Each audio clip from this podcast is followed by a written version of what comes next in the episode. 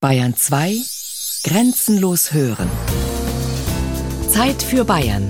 Features aus dem ganzen Freistaat. Sonn- und Feiertags kurz nach 12.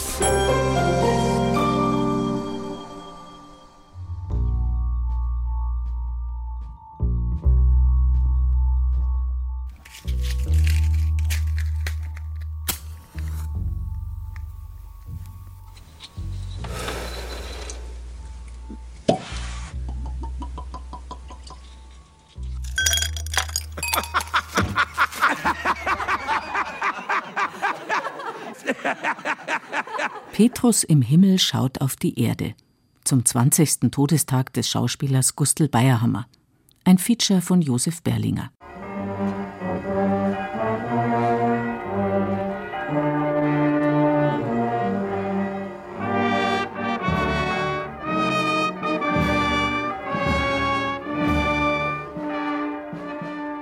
der da Ende April 1993 im Münchner Waldfriedhof zu Grabe getragen wird ist keiner der üblichen Toten.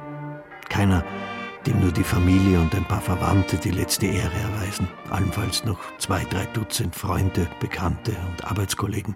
Das hier ist ein besonderer Toter. Hier trauert ein ganzes Land. Hier trauert eine Fernsehnation. Hier trauert das Theatervolk. Gustl Bayerhammer ist gestorben.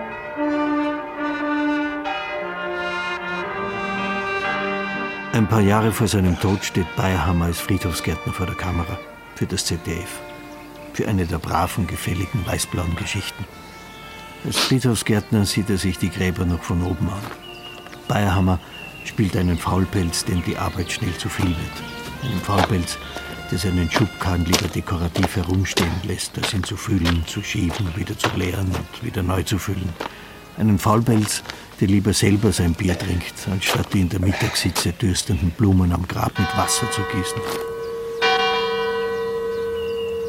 Einen Faulpelz, dem jedes noch so kurze Läuten der Kirchenglocke eine Aufforderung ist, eine Pause einzulegen. Auch Gustl Bayerhammer selbst in seinem intensiven Schauspielerleben hat die kleinen Pausen geliebt. Vor allem seine legendäre Brezenpause während der Theaterproben. Aber seine kleinen Pausen waren nicht Flucht vor der Arbeit, sondern Regeneration. Seine kleinen Pausen waren dazu da, die große Arbeit noch besser, noch perfekter, noch konzentrierter zu erledigen. Diese Arbeit ging ihm über alles. Diese Arbeit wurde ihm nie zu viel. Diese Arbeit beherrschte ihn. Eins ist, äh, dass er starkes Übergewicht hatte, was ja im Alter nicht mehr so gut ist, und dass er geraucht hat wie ein Schlot. Ilse Neubauer, Schauspielkollegin und gute Freundin. Er hat da zwar schon ersten Infarkt gehabt und dann hat das Rauchen aufgehört und seine Frau gleich mit ihm. Die haben wirklich beide geraucht wie die Schlote. Aber das war ein bisschen zu spät. Es war etwas zu spät. Er hat das schon immer wieder angedeutet, wie er da Bekanntschaft mit dem Krankenhaus hat machen müssen, dass er jetzt das nicht mehr so macht und das etwas weniger. Wolfgang Streubel, ein Freund und Vereinskamerad. Aber er war so ein Vollblutkomödiant, dass er einfach nicht von der Theaterluft lassen konnte. Das war für ihn das Leben. Und auch wenn er gesagt hat, nein, den Termin, äh, ja, das ist mir jetzt vielleicht doch zu viel und so, er hat es gemacht. Sein erster Herzinfarkt erwischt ihn auf der Bühne, mitten in der Aufführung, vor seiner zentralen Szene als Wittiber im gleichnamigen Stück von Ludwig Thoma. Trotzdem spielt er weiter bis zum Schluss. Einen Tag darauf liegt er auf der Intensivstation. Es steht spitz auf Knopf. Der Bordelkraumer klopft an seine Tür. Aber Gustl Bayerhammer kann ihn abwimmeln. So wie einst der weiße Mann den Indianer betäubte, so tut es auch der Bayerhammer mit dem Bordelkraumer. Er gibt ihm Whisky, keinen Kirschgeist wie der Brandner Kasper. Es reichen ein paar Gläser zum Rausch. Den Whisky ist der bayerische Bordelkammer nicht gewohnt. Ein Kartenspiel und eine Wette sind also gar nicht mehr nötig, um eine Schonfrist herauszuschlagen für ein Weiterleben. Was der Bayerhammer nicht weiß, diese Schonfrist wird nicht einmal halb so lang sein wie die 18 Jahre beim Brandner Kasper. Der Bordelkammer kommt bald wieder und lässt sich beim zweiten Mal nicht mehr zum Narren halten.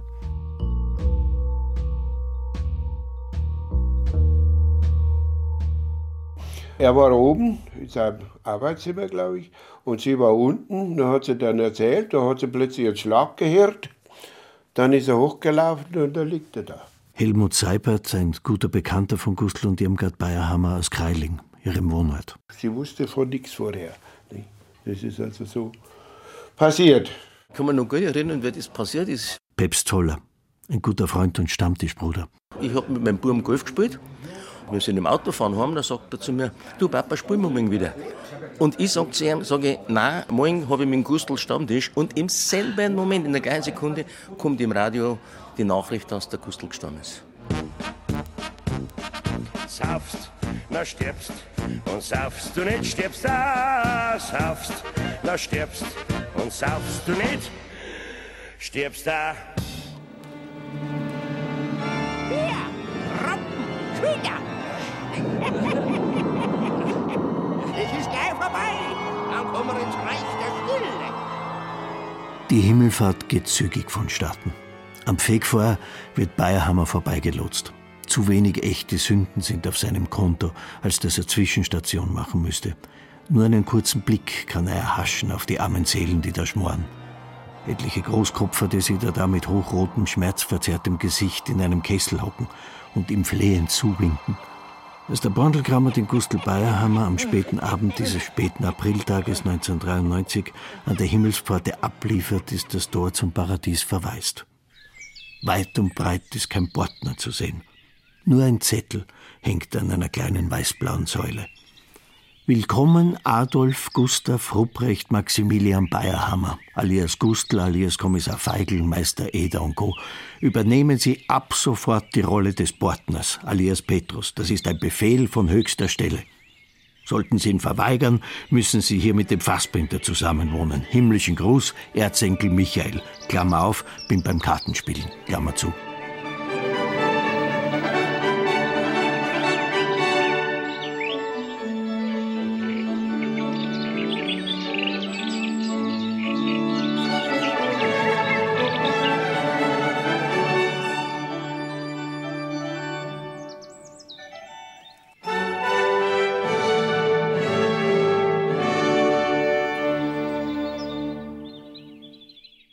Das hätte sich der Gustl Bayerhammer nicht träumen lassen. Er, der im Münchner Residenztheater an die 730 Mal diesen Portner gespielt hat, diesen polternden Petrus im Himmel im legendären Theaterstück von Brandner Kasper, er muss nun auch im wahren ewigen Leben diese Rolle übernehmen, auf Befehl von ganz oben. Dass es hier im Paradies auch schon wieder Gebote und Befehle gibt, das enttäuscht ihn. Aber soll er den Auftrag verweigern? Hat er nicht auch auf Erden als Schauspieler gern widersprochen? Ja, er hat widersprochen, wenn ihm etwas nicht passte. Aber er war kein Querulant. Er hat beim Proben, beim Drehen fast immer loyal mitgearbeitet. Keine Zicken, kein großes Aufgespiele, ich bin der Gustl, mir kann keiner. Und wenn ich das sage, dann wird das so gemacht. So kenne ich ihn nicht. Michaela May, Schauspielkollegin und gute Freundin. Er hat sich wohl versucht durchzusetzen, wenn er was spielen wollte, was so nicht anerkannt wurde oder vom Regisseur nicht gesehen wurde oder beachtet wurde. Aber im Grunde seines Herzens war er ein herzensguter Mensch. Gustl Bayerhammer lehnt am Tor zum Paradies und sagt Ja. Er beugt sich seinem letzten großen Regisseur. Er nimmt den Auftrag an. Schließlich hätte es auch schlimmer kommen können. Beispielsweise ein Job als Wolkenputzer. Das machen hier viele, die gerade noch am Fegfeuer vorbeigeschrammt sind oder Gärtnereigehilfe. Da hätte er mit seinem Schubkahn durch die Gegend fahren müssen und die hier überall wuchernde Himmelsblume und Berge beschneiden müssen. Den Wildwuchs ist im bayerischen Paradies nicht gern gesehen. Eine anstrengende Arbeit wäre das als Gärtnereigehilfe. Als Portner dagegen kann Gustl Bayerhammer eine ruhige Kugel schieben. Nicht erneut den alten Fehler machen, so wie drunten auf der Erde. Er hat dazugelernt. Er will wenig arbeiten und viel auf seiner Wolke sitzen, neben seiner Pforte. Den Publikumsverkehr will er schon morgen an ein paar fromme Ehrgeizlinge delegieren.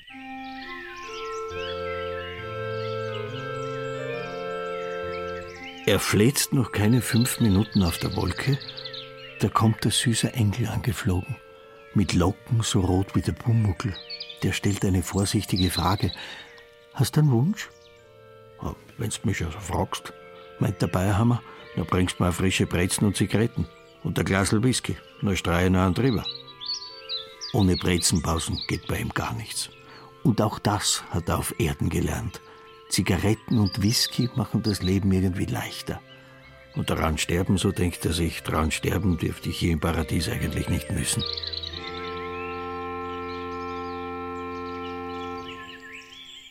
So vergehen seine ersten himmlischen Jahre und bald auch die Jahrzehnte.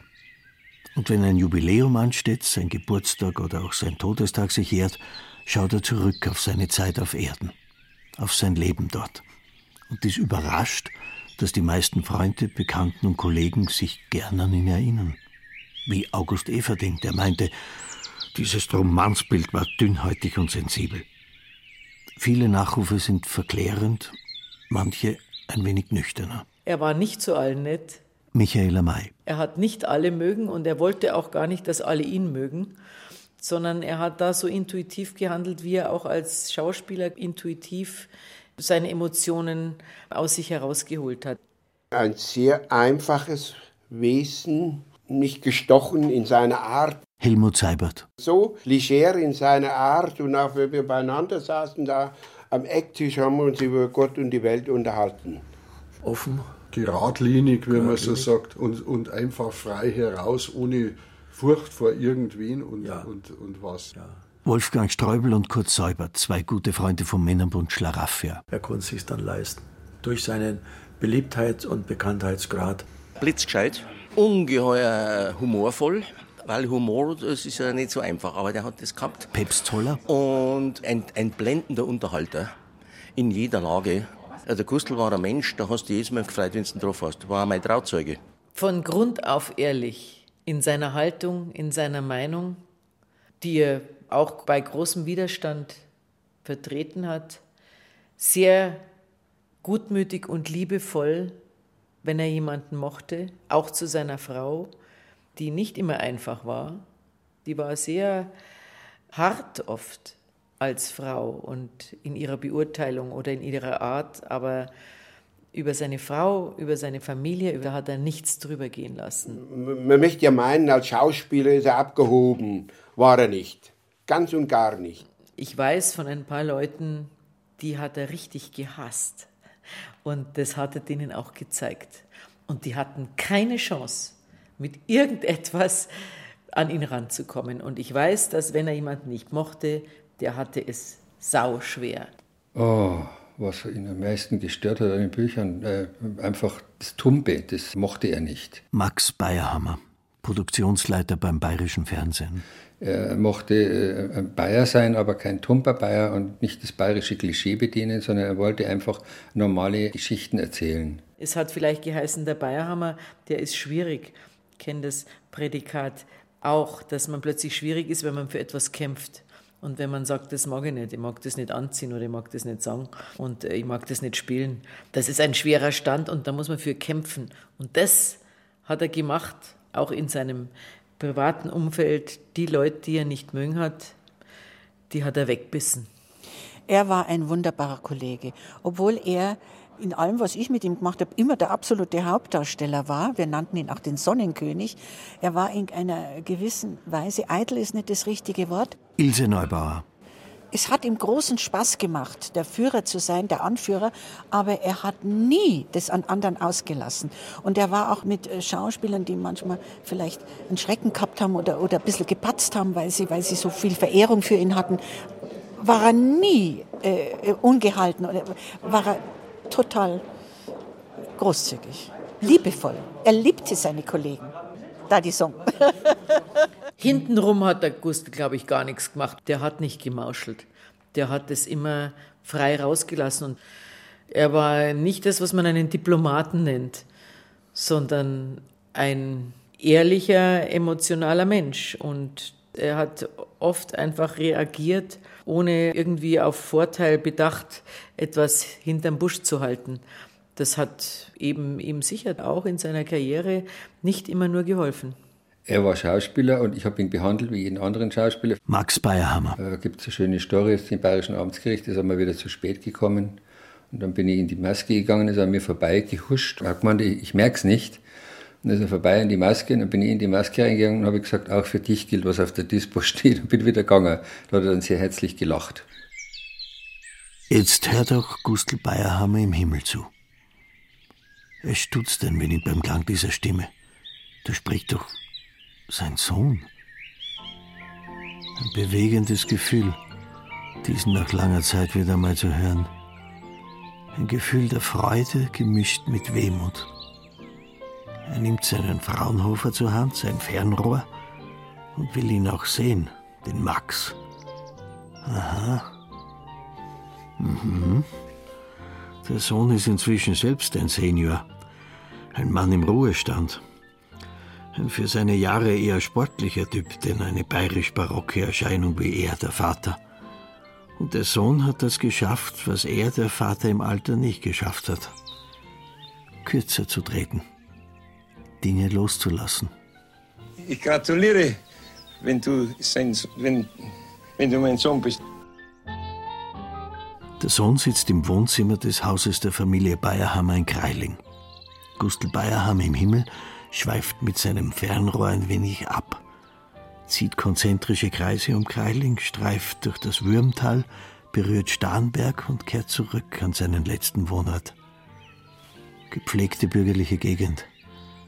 Jetzt schaut er wieder in sein Haus. Sein Sohn geht mit dem Reporter in den Keller. Und er, der Vater im Himmel, legt seine Hand noch fester um das Fernrohr, zittert fast ein wenig und bekommt feuchte Augen. Der einzige Raum, der wirklich so geblieben ist, ist da unten. Diese Holztüren und so weiter, das ist alles geblieben. Aber wir haben das übliche Haus haben wir umgebaut und hier diese Bauernstube, die ist noch so erhalten, wie sie gewesen ist, bis auf den Boden. Und hier sehen Sie die Pfeife, diese lange Pfeife, die hat er im Komödienstadel geraucht. Diese Handschellen zum Beispiel, die waren von der Polizei München, das sind uralte, die hat er geschenkt bekommen, wo er noch Feigl gespielt hat, Tatortkommissar. Und hier so Winkel und, und das ist ein alter Hobel. Das kann sein, dass er den vom Meister, Meister Eder hat, dass der mitgespielt hat. Hat auch Max, der Sohn von Gustl Beihammer, irgendwann mitgespielt? Vor der Kamera? Oh. Ich habe es einmal probiert. Da war ich allerdings schon Aufnahmeleiter, einmal mich in der, in der Schauspielschule angemeldet. Es war eine Katastrophe. Ich bin nicht der Extrovertierte, ich bin mehr der Introvertierte. Schauen Sie her, da sind noch. Äh, hier noch so ein paar. Naja, das sind aber Fotos, vorwiegend Fotos. Bücher habe hab ich aufgehoben, die ganzen Rollenbücher von ihm. Und das ist es nicht. Muss ich jetzt schauen.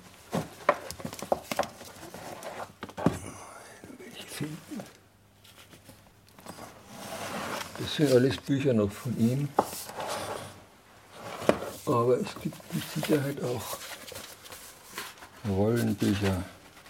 Da zum Beispiel, das ist ein Manuskript, das hat er selber geschrieben.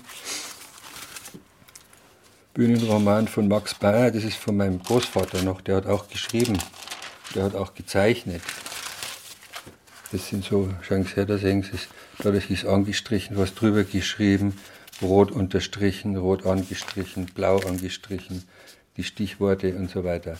Diese Büchlein, die habe ich mir alle noch aufgehoben. Schauen Sie her, was da drin steht, was gestrichen ist, was unterstrichen ist. Das da, wissen Sie, wer das ist? Toni Berger in jungen Jahren. Gustl Bayerhammer und Toni Berger. Ein paar Monate nach Ende des Zweiten Weltkriegs. Am 27. November 1945 feiert das Ensemble des Hohenzollerischen Landestheaters in Sigmaringen seine erste Premiere. Mit einem Stück, dessen Titel ein Kommentar zur Lage der Nation ist. Die Mitschuldigen von Goethe. Toni Berger als Lebemann Alcest, Robert Marenke, der Intendant des kleinen Sigmaringer Theaters und Förderer des jungen Schauspielers Bayerhammer als Wirt. Und Gustl Bayerhammer als Gauner namens Söller. Ein weiteres Foto aus jenen Tagen zeigt einen gärtenschlanken, glattrasierten jungen Gustl Bayerhammer mit einem Langhaardackel im Arm.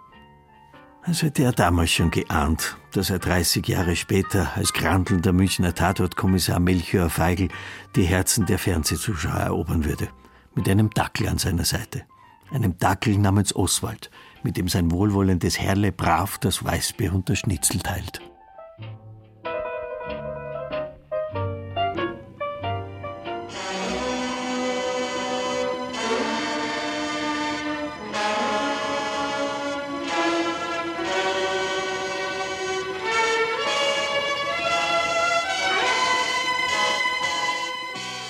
Der Kommissar Feigl hat ein gutes Verhältnis zu seinem Hund, aber ein gestörtes Verhältnis zu Vorgesetzten, deren Dienstvorschriften ihn nerven, und zu scheinbar Untergebenen, zu Obdachlosen und Ausländern, die er grundsätzlich duzt.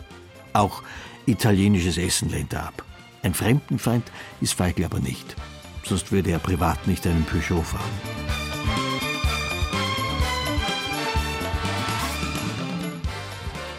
Gustl Bayerhammer, der als reiferer Schauspieler, also den Oberinspektor und späteren Kriminalhauptkommissar gibt, tapfer für Recht und Ordnung kämpfend, dieser Gustl Bayerhammer muss als junger Mann betrügen. Er muss seinen Vater täuschen. Denn dieser gestrenge Vater ist zwar ein angesehener Hofschauspieler, will aber nicht, dass sein Sohn denselben Weg einschlägt. Also er lernt Gustl Bayerhammer zunächst einmal einen kaufmännischen Beruf. Und hat mehr oder weniger heimlich die Schauspielschule in Berlin gemacht und hat die Prüfung absolviert beim Vater von Götz George, beim Heinrich George. Er war in Berlin stationiert damals, wehrmachtsmäßig. Und da hat er nebenbei Schauspielschule gemacht, ohne dass sein Vater mitbekommen hat. Aber jetzt kann ich ja noch was sagen. Und zwar, da müssen wir jetzt den ersten Stocken aufgehen. Und jetzt rechts, geradeaus, das muss das Schlafzimmer sein. Hier ist das äh, ehemalige Schlafzimmer meines Vaters. Gustl Bayerhammer im Himmel bekommt Herzklopfen. Er schnauft kurz tief durch und leert sein Glas Whisky in einem Zug. Und da habe ich Bilder aufgehängt von seinen ersten Rollen in Sigmaringen bis zum Brandner Kaspar, der zerbrochene Krug. In Schneeweißchen und Rosenrot, Sigmaringen, 14.12.46, also ein Jahr bevor ich geboren wurde. Mein Vater den Nachbar Muffel und meine Mutter die Mutter Christine gespielt. Dieses hier ist mein Vater als der Geizige, auch in Sigmaringen. Das da ist in Karlsruhe gewesen. Figaros Hochzeit. Nein, in Tübingen war das den Bartolo. Dann da oben, das ist der Partner, das ist Wunsiedel, Tobias Rülp in Shakespeares Was ihr wollt. Das da ist Magdalena, wo er den, den Vater spielt von der Magdalena, den was früher der, der, die Vogel gespielt hat. Gut 20 Jahre ist Gustl Bayerhammer an kleineren Häusern engagiert, in Südwestdeutschland und Österreich. 1966 entdeckt ihn der Autor und Regisseur Rainer Erler. Er gibt ihm die Hauptrollen in zwei Filmen. Zuerst in Das Bohrloch oder Bayern ist nicht Texas. Ein Film, der von einem bayerischen Rundfunkrat als antibayerisch eingestuft wird und dazu führt, dass sich der Münchner Sender bei den Wiederholungen ausblendet. Bald darauf der Film Der Endkampf. Nach diesem Doppelerfolg und der Fürsprache Therese Gieses wird der Schauspieler Gustl Bayerhammer endlich in seine geliebte Heimatstadt geholt. Zunächst ans Münchner Volkstheater und an die Münchner Kammerspiele, wo er mit dem Jungregisseur Peter Stein arbeitet. Und später ans Residenztheater, wo er als Portner im Brandner Kasper Kultstatus bekommt. Jetzt hat er, der ehrgeizige Sohn, es seinem Vater, dem gestrengen Herrn Hofschauspieler, gezeigt. Im Nachhinein. Bambi und hier den. Das ist der Bayerische Fernsehpreis, glaube ich. Nein, das ist der Bayerische Verdienstorden.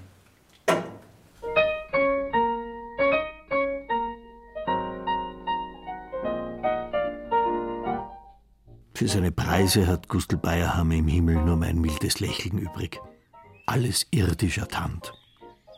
Auch er ist damals mitgefahren auf dem Karussell der Eitelkeiten, hat gelästert über die Klischeebayern und nicht gemerkt, dass er selber manchmal einer war. Hat geglaubt zu wissen, was Recht ist und was Unrecht, wer die Guten sind und wer die Schlechten. Das kann schon sein. Jetzt im bayerischen Himmel ist er überrascht, wenn er da alles trifft. Es herrscht zwar eine gewisse Strenge hier, eine gewisse Spießigkeit, aber es tummeln sich trotzdem allerlei illustre Gestalten herum. Mit dem Fassbinder zum Beispiel hätte der Bayerhammer nicht gerechnet. Und der Fassbinder war sogar ein Jahr eher hier als er. Und ebenfalls ohne Fegefeuervorlauf.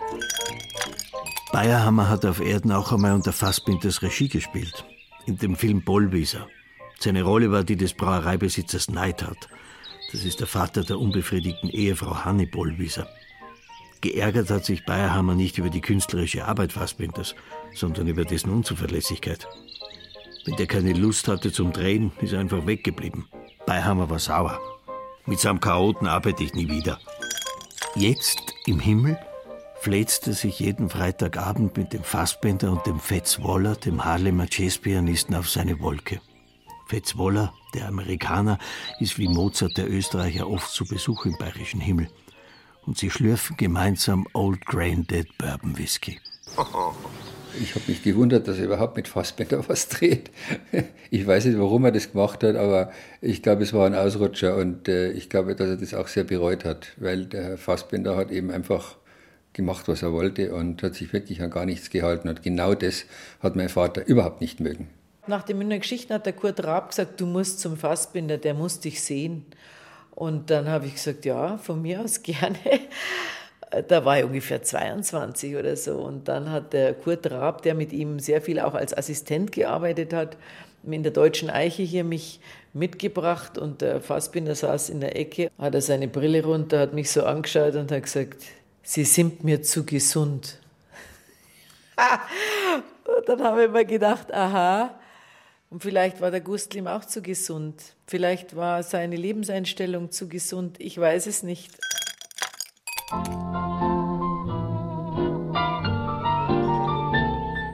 Gustl Bayerhammer hat sein Fernrohr inzwischen auf die Münchner Innenstadt gerichtet. Ins Glockenbachviertel, nahe der Isar, in die weitläufige Wohnung der Schauspielerin Michaela May. In der Geburtsurkunde war sie noch Gertraud Elisabeth Bertha Franziska Mittermeier. Seit Helmut Dietls Münchner Geschichten ist sie eine gefragte und populäre Seriendarstellerin. Am liebsten spielt Michaela May Frauen, die kämpfen müssen. Mit Bayerhammer hat sie oft gedreht.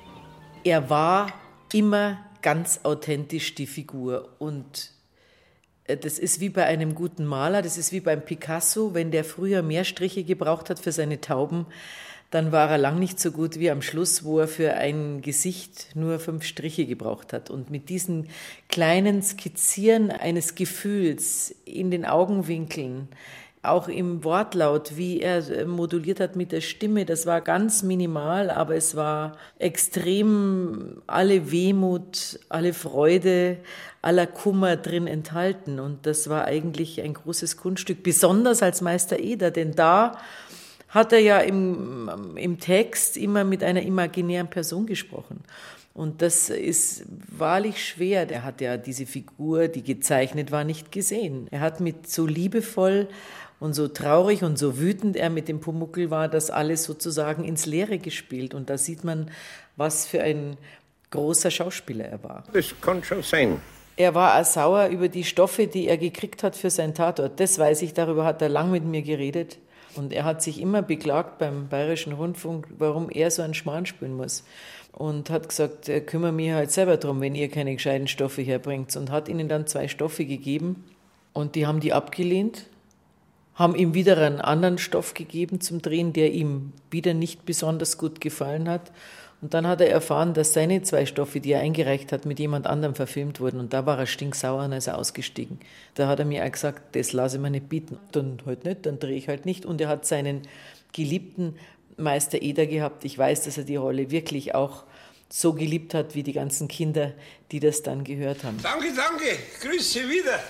Findest du triffst? Er konnte ein gepflegtes Münchner Bayerisch sprechen und alle haben es verstanden. Michaela May schwärmt von der Bodenständigkeit des Gustl Bayerhammer, von seiner Erdigkeit. Sie nennt ihn die Inkarnation des feinfühligen Bayern, weil er auch seine Verletzbarkeit gezeigt habe und seine Brüche. Ich weiß noch, da war er mal zum Kaffee trinken bei mir und da hat er gesagt, dass natürlich die CSU ihn immer gerne haben will als Zugpferd, weil er da gerade so gut hinpasst als Paradebayer, am liebsten noch mit einem Dackel und einem, und einem bayerischen Gamsbart auf dem Hut. Aber äh, ich lasse mich doch da nicht einkaufen. Also das lasse ich nicht mit mir machen. Aber dieses sage ich euch, auf dieses Pfiffer! Das Gefühl habe ich immer gehabt, dass er mich eben betreut und auf mich aufpasst wie der Papa und die Mama. Und ich wusste immer, wenn ich nicht weiter weiß oder wenn ich einen Rat brauche oder wenn es mir schlecht geht, auch privat, dann brauche ich bloß nach Greiling fahren und klingeln. Dann ist er da, wie er Brezen. Nächster Halt, Gräfelfing. Bitte links aussteigen. Der Reporter fährt wieder nach Greiling mit der S-Bahn zu Helmut Seibert. Der hatte früher ein Elektrogeschäft. Der kam in den Laden, oh, sagt er, jetzt muss ich in die Stadt fahren. Wieso, sage ich, ja, ist doch kein Problem. Ja, mit dem Auto, hat er gesagt. Ja, mit dem Auto da auch nicht. Ah, der Stau, den ich unterwegs habe. Ja, sag ich, fahren Sie mit S-Bahn. Ist doch bequemer. Ja, habe ich gemacht, hat er gesagt. Aber dann, die Kinder, sind sie gestanden in der S-Bahn, haben sie miteinander genuschelt. Da ist der Meister Eder, ist da, der Meister Eder haben sie, und dann wurde es immer lauter. Und da fahre ich nicht mehr mit der S-Bahn, hat er gesagt, deswegen fahre ich mit dem Auto. Der Reporter sitzt im Wohnzimmer von Helmut Seibert. Der war als Haus- und Hofelektriker der Bayerhammers ein gefragter Mann. Es war Heiligabend schon. Da hat dann geklingelt bei uns, war um sechs rum. Steht er mit dem Radl vor der Tür und sein Christbaum daheim brennt nicht. Er hat eine Kerzen, eine Lampe in der Hand und das ist kaputt. Also bin ich mit ihm vorgeradelt, bei uns im Laden, ist ja nicht weit. Und dann hat er also diese Kerzen gekriegt, da war er wieder selig. Nein, eigentlich nicht. Ja, ja, ja, ja, ja, ja. Und jedes Jahr zur Weihnachtszeit gab es ein Ritual, das bei Helmut Seibert zerstochene Finger hinterließ. Weihnachten. Da hat er eine Tanne stehen mit Nadeln, furchtbar. Und den Baum habe ich jährlich bespickt mit Kerzen zum ersten Advent begonnen.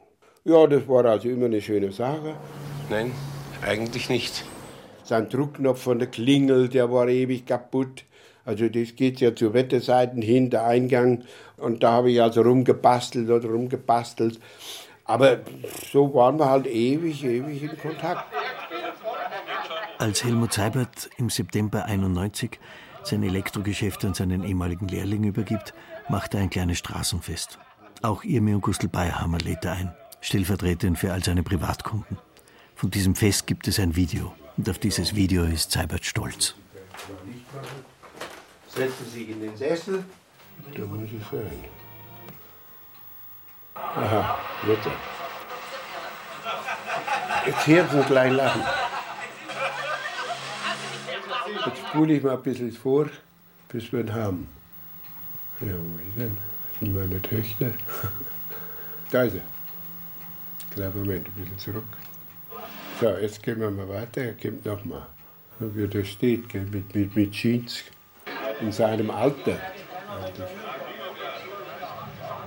Das ist der Sparkassenchef, der rechte und der linke der Bürgermeister.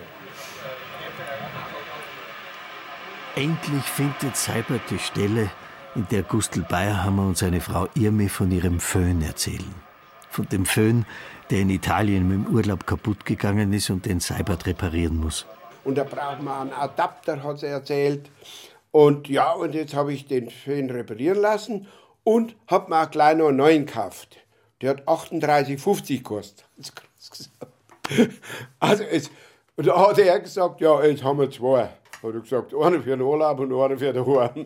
Ja, dafür habe ich aufs kleine Ohren gekauft mit daheim. Nein, der für daheim, wir sind ja sowieso die Letzten, bis wir was kaufen. Ja, ja, ja, ja, ja, ja. Uh, weil wenn die geredet hat. Oh, weh, oh, weh. ja, und die hat ja noch zehn Jahre länger, glaube ich, gelebt. Hm. Und da war auch mal eine Geschichte bei der Kreissparkasse in unserem Ort. Da war er natürlich auch zu Gast und Haute Volée, alles ist da gestanden. Aber er kam und kam nicht.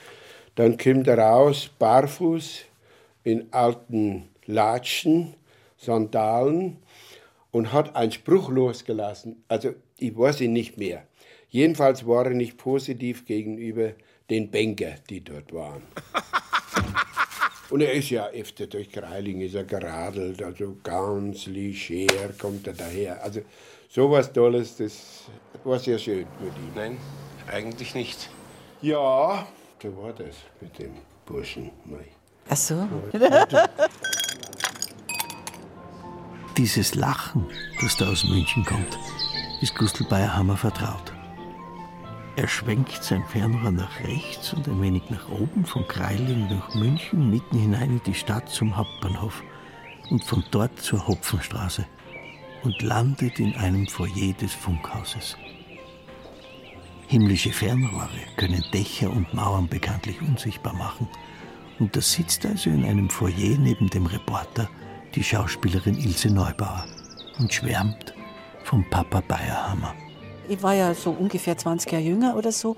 Er hatte das nicht, dieses ewig jung sein wollen. Er war einfach dann, wenn er 50 war, dann war er eben väterlich zu mir. Das ist heute, was mehr gibt. Ne? Das, der hat äh, die, die Rollen und sein Leben so angenommen, wie es war, ohne diesen Drang nach Jugendlichkeit oder schlank zu sein oder irgendwie sowas. Na, na, sowas tut ja nicht. Der Gerd Anthoff und ich, wir hatten so ein Stipendium vom Bayerischen Rundfunk und da haben die Maria Singer und er haben uns da so ein bisschen drauf, wir sollten so eine Szene daraus machen. Und wir waren voller Schrecken und Angst. Wir waren ja damals, haben überhaupt noch nichts gemacht gehabt. Und die beiden, auch die Maria Singer, waren so, werde ich nie vergessen, der auch nicht, haben uns so wie Kollegen behandelt was für einen Anfänger göttlich ist, sodass wir dann uns beruhigt haben und uns gedacht haben, ja, wenn die glauben, dass wir das können, dann können wir das auch. Und so war es dann auch.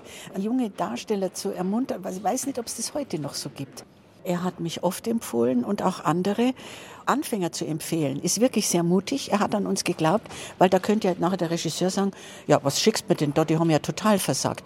Berühmte Leute zu empfehlen, ist, ist keine Kunst. Und darüber denkst du mal nach. Er hat zu mir oft gesagt, Regisseure verlangen nichts von mir. Er war so berühmt, sein erstes Angebot war schon so gut und das haben die immer gleich gekauft. Es hat ihn keiner mehr gefordert. Und da hat er sich öfter bei mir beklagt, aber nie hysterisch, er war immer da äh, ruhig. Jungen Regisseuren, die vielleicht Angst gehabt hätten vor ihm, wo ich immer gesagt habe, der wartet der drauf, der möchte mehr gefordert werden. Nur nichts Provisorisches. Einmal, da habe ich gedacht, ich hätte was Überdurchschnittliches gemacht und da habe ich gewartet, was er dann sagt, der Papa. Und dann hat er sich lange nicht gemeldet, war ich schon sehr enttäuscht, habe mir gedacht, das hat ihm nicht gefallen. Und dann äh, eines Tages war doch eine Antwort drauf, vier Wochen später. Und dann hat er mich gelobt. Mit spärlichen Worten, aber doch, war wunderbar. Und dann habe ich das Bundle gleich raus aus dem Anruf beantwortet, konnte man damals noch, um ähm, mich daran zu ergötzen.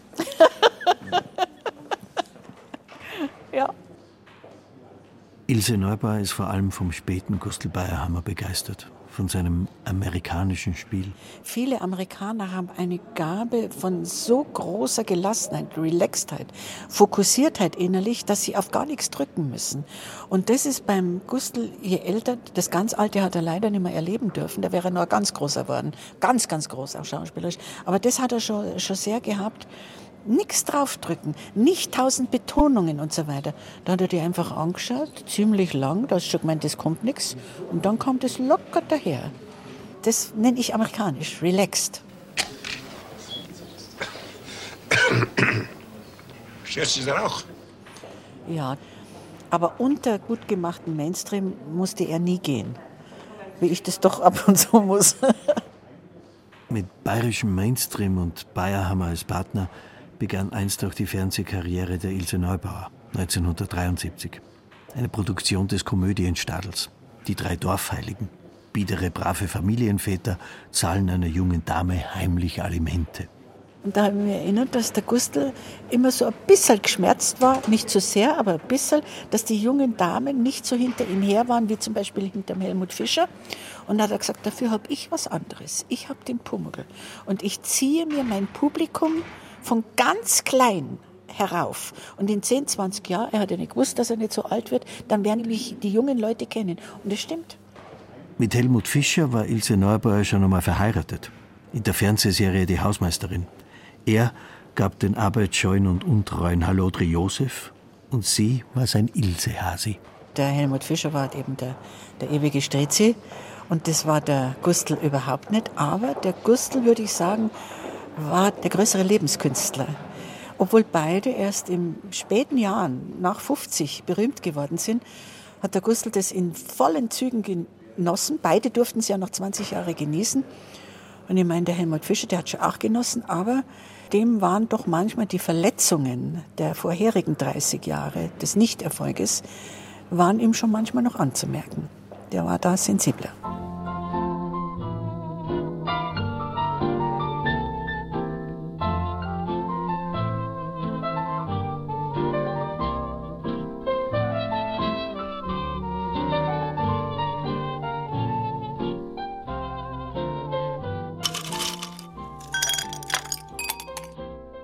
Ilse Neubauer muss jetzt weg.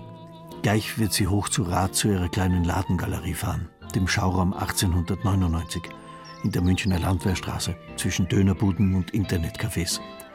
Sie wird sich dort mit ihrem Sohn Andreas treffen, dem Fotografen, dessen spannende Starporträts von Angelina Jolie bis Penelope Cruz und dessen morbid und zugleich erfrischend inszenierte nackte und fast nackte Frauen gefallen auch Gustl Bayerhammer. Doch kaum hat er sein Fernrohr scharf gestellt, senkt sich ein schweres Schwert auf seine Schulter. Der Erzengel Michael steht hinter ihm und will ihn zu einem Schafkopf überreden. Also pass auf, ab Simme bin ich in der alten Burg beim Weißbier. Und dann ist alles noch offen. Er hat halt auch ein bisschen was getrunken, er hat immer geraucht. Er war so ein richtiger Mensch, wie man sich in den Bayern vorstellt. Die Bandbreite seiner Kunst, die hat wirklich alle angesprochen. Die Fünfjährigen genauso wie, wie also die alten Semester. Das, und deswegen vom Meister Eder bis zum Witteber. Die Stimmen der zwei Männer sind Gustl Bayerhammer vertraut. Er schwenkt sein Fernrohr, seinen Fraunhofer leicht nach rechts, von der Hopfenstraße hinunter zum Münchner Platzl. Schräg gegenüber dem Hofbräuhaus gibt es da einen kleinen Laden des Goldschmiedemeisters Kurt Seubert, seit 113 Jahren Familienbetrieb. Seubert, als vereidigter Sachverständiger, fertigt Gutachten in Sachen Schmuck und Edelsteine. Für Gerichte, für die Kripo, für Privatleute. Felix, darf ich dir auch ein Croissant anbieten? Äh, ja, also, wenn du so lieb bist, dann esse ich das weg, ja. Bei frisch gebrühtem Kaffee und feinem Gebäck gedenken Kurt Seubert und Wolfgang Streubel ihres Freundes Gustl Bayerhammer.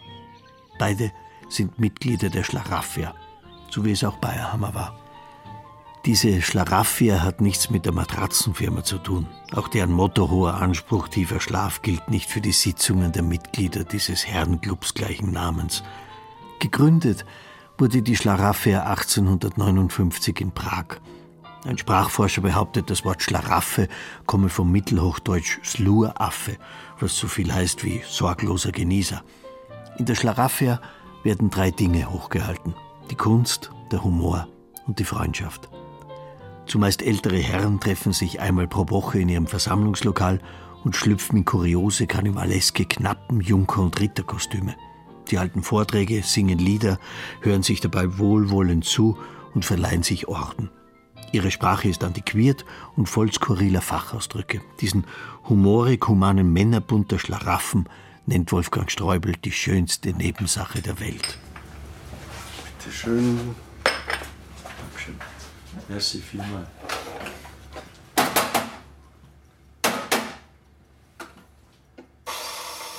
Wir schließen also Religion und Politik in unseren Diskussionen aus, was natürlich ein äh, sehr gutes, friedensstiftendes Element ist.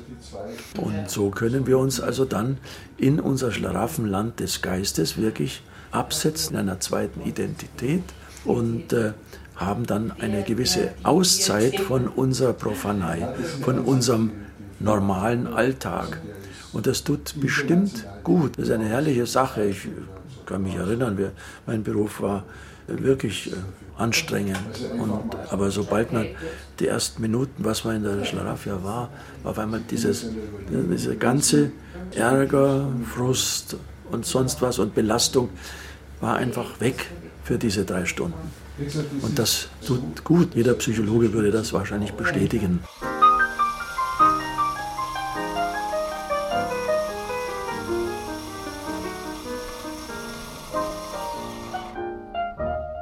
Stäubel war früher Apotheker. Deshalb trägt er den Ritternamen Elix von Teriaka. Kurt Seubert, der Juwelier, ist Ritter Blau-Weiß, das lupenrein gefasste Klunkerl. Wie diese beiden suchte auch Gustl Bayerhammer einen Ausgleich zu seinem Beruf. Seine Verwandlungen zum Großbauern, zum Brauereibesitzer, zum Dorfrichter, zum Pfarrer, zum Friedhofsgärtner, zum Himmelspförtner gingen ihm nicht weit genug so dass er sich in der Schlaraffia Monarchia als Ritter Skips Ben Kneißl ins Gedümmel werfen sollte. Skips, so heißt ein ewig besoffener Lumpensammler in einem Theaterstück von Christopher Frey. Und der Räuber Kneißl war einer, der kein Unrecht leiden konnte. Gustl Bayerhammer suchte und fand in der Schlaraffia eine Gegenwelt ohne Druck, ohne Neid und ohne Konkurrenz. Fern von lästigen Pflichten, fern von Ehe und Berufsalltag. Wir sind mal miteinander in Rosenhag ausgeritten, das ist das Schlaraffenreich in Rosenheim. Und da sind wir vorher in eine Gaststätte rein und haben also gegessen. Und da waren dann ein paar alte Damen, die den Bayerhammer halt als Meister Eder angesprochen haben und dann so den Kobold gespielt haben. Und dann hat er natürlich auf gut bayerisch auch was loslassen, dass er endlich seine Ruhe haben möchte von diesen blöden, äh, naja, wie er sich halt einfach bayerisch ausgedrückt hat. Er war halt sehr menschlich und wollte dann in der Schlaraffia natürlich auch privat sein. Danke, danke, Grüße wieder. Er hat es einfach als seine Aufgabe angesehen, alles in seiner Umgebung zu ordnen und äh, in der Hand zu haben. Und das ging so weit, dass er sich auch in der Gemeinde Kreiling ja wohl auch da engagiert hat für irgendwelches Bürgerbegehren. Da war, sollte, glaube ich, eine Mülldeponie gemacht werden und da sind also Sturm gelaufen und da hat er sich dann äh, da sehr engagiert. Er hat sich auch sehr engagiert im sozialen Bereich. Und zwar gibt es da, glaube ich, eine Versorgungseinrichtung für Künstler. Gewerkschaft der, der Bühnenschaffenden. Ja, ja, so. so. etwas. Und da war er war da eher ein bisschen links eingestellt, ja, was ja. eigentlich nicht so zu seiner Art Nein, aber optisch das, gepasst das, hat. Das, Abends um halb acht klingelt's, steht der Gustl draußen. Was ist? Hast du noch Weißwürst? Dann hat sie ihm gesagt, Gustl, sag ich, du musst ja heute Theater spielen. Ja, ich bin erst nach der Pause dran. das war der Gustl. Bebs Zoller ist Münchner von Geburt und Zauberkünstler aus Leidenschaft. Hochwertiges Trickgeschehen sorge für lang anhaltendes Rätselraten, heißt es in seinem Steckbrief. Trotz seines fortgeschrittenen Alters ist Bebs Toller sehr agil. Er nimmt jeden Morgen einen Zaubertrank zu sich, der ihn jung hält. Der Kriminalhauptkommissar beim Landeskriminalamt hatte in seinem Berufsleben mit verbotenen Spielen und Glücksspielen zu tun. Als einziger öffentlich bestellter und beeidigter Sachverständiger für Spielbetrug in Deutschland lässt er sich auch vom gerissensten Ganoven nichts vormachen. Wenn ein Tatort läuft, ich schaue mir überhaupt keinen Tatort an, weil ich komme ja aus der Branche, da wird äh, eigentlich alles falsch gemacht. Wie der, der Gustl da den gespielt hat, dann hat er zwar zu mir gesagt, du hat er gesagt, ich weiß ja gar nicht, wie man das oft machen soll, dass das auch richtig ist. Dann habe ich gesagt, du, wenn du eine Frage hast, rufst mich an. Und es ist nicht bloß einmal passiert, dass er mich im Büro angerufen hat, wenn sie irgendwo einen Drehort gehabt haben, und er gesagt, du, kannst du schnell vorbeikommen, wir haben da ein Problem. Und er hat immer versucht, das Kriminalistes richtig zu lösen. Er hat ja überhaupt keine Starallüren gehabt. Absolut nicht. Er war eigentlich der natürlichste Mensch der Welt. Gustl Bayerhammer schwenkt sein Fernrohr wieder leicht nach links oben vom Platzl zur Nordseite des Hauptbahnhofs. Denn Bebs Toller sitzt mit dem Reporter in der Lobby eines Hotels an der Arnulfstraße. Wir haben ja lange einen gemeinsamen Stammtisch gehabt, nur gebürtige Münchner. Das waren der Gustl, das war der Maxel Graf, das war der Ernst Schmucker. Der Ernst Schmucker war der Regisseur vom Königlich Bayerischen Amtsgericht. Das war der Lerl Rudi, das war der kaufmännische Direktor für die Kammerspiele. Der Stadtmüller Hanse, Schauspieler. Und der Huttinger Franze, das war der Chef von der Urologie im Hallacher Krankenhaus. Und äh, der Zöpfel, Professor Helmut Zöpfel und ich.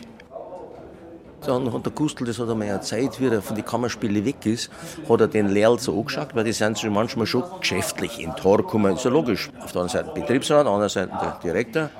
Haben sie so angeschaut und haben gesagt, mei, jetzt sehen wir uns eigentlich dann gar nicht mehr. Und so haben sie gesagt, ja, warum gründet man nicht einen Stammtisch? Und so ist das entstanden.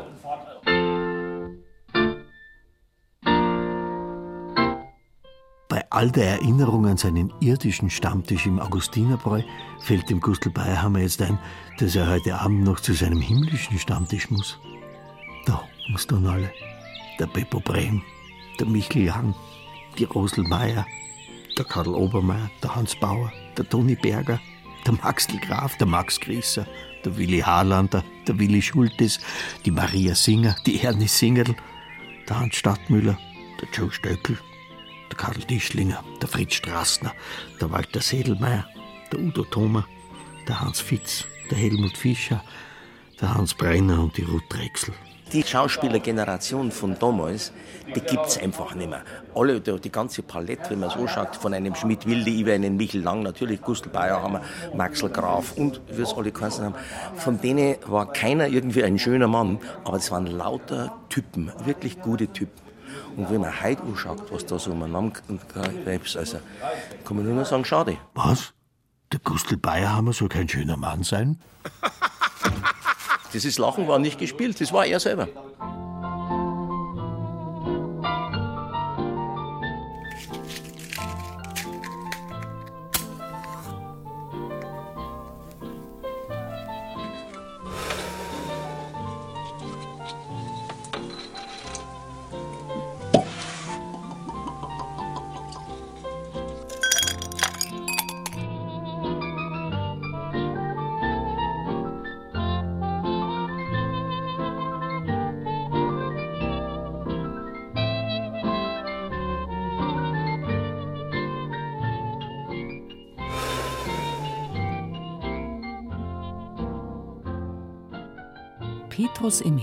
Schaut auf die Erde.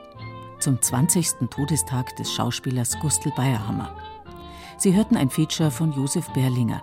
Erzähler Johannes Silberschneider. Studiotechnik Andreas Lucke. Regie führte der Autor. Redaktion Gerald Huber.